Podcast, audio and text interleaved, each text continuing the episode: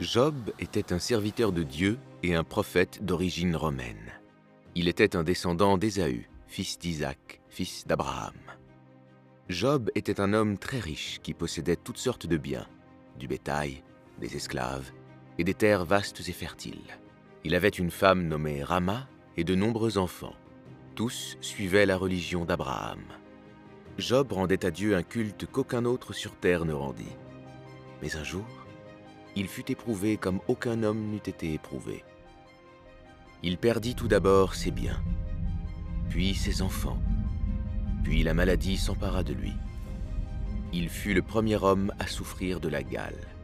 Tout son corps fut atteint, hormis son cœur et sa langue, car c'est avec eux qu'il invoquait Dieu. En dépit de tous ses malheurs, Job fit preuve d'une patience extraordinaire, évoquant Dieu nuit et jour, matin et soir.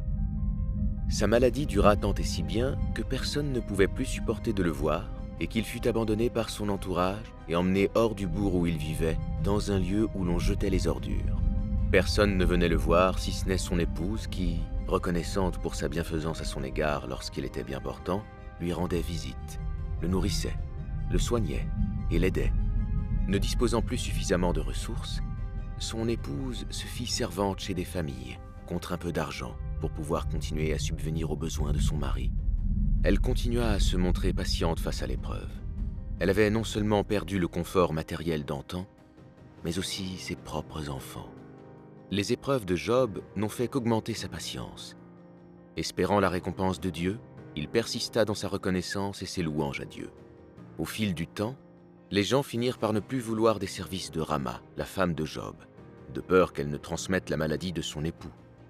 Ne trouvant plus de quoi subvenir aux besoins de son époux, elle vendit un jour une de ses belles tresses à une femme en contrepartie de bonne et abondante nourriture. Job refusa d'en manger tant qu'elle ne lui dirait pas d'où provenait la nourriture. Elle enleva son voile, découvrant ainsi ses cheveux coupés. Job invoqua Dieu en ces termes. Le mal m'a touché, mais toi, tu es le plus miséricordieux des miséricordieux. Un jour, le diable prit forme humaine et alla voir Rama. Il lui fit des prescriptions au sujet de Job, et celle-ci l'en informa.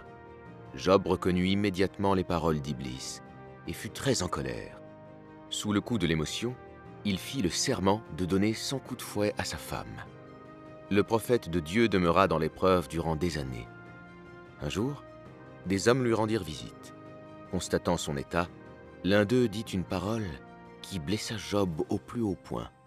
Par Dieu, Job a dû commettre un péché que jamais aucun homme n'a commis. Et qu'est-ce qui te fait penser cela?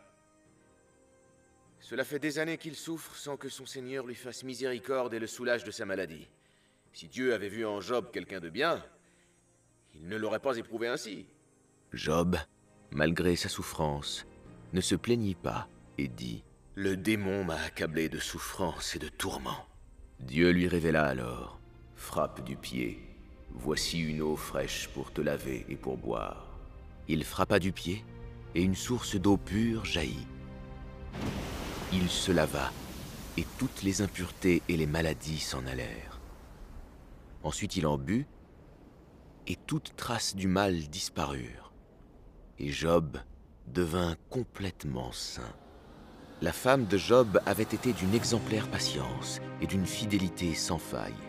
Pour ne pas l'affliger par le serment de Job de lui donner des coups de fouet, Dieu lui ordonna d'utiliser de légères brindilles qui ne lui causeraient aucun mal. Dieu rendit ensuite à Job ses richesses et sa famille. Ce dernier fut éprouvé par Dieu à l'extrême, mais il patienta et endura jusqu'à ce que Dieu le délivrât. Job vécut à la suite de cela 70 ans en terre romaine, professant le pur monothéisme. Mais après sa mort, les gens de son peuple se détournèrent de la religion d'Abraham.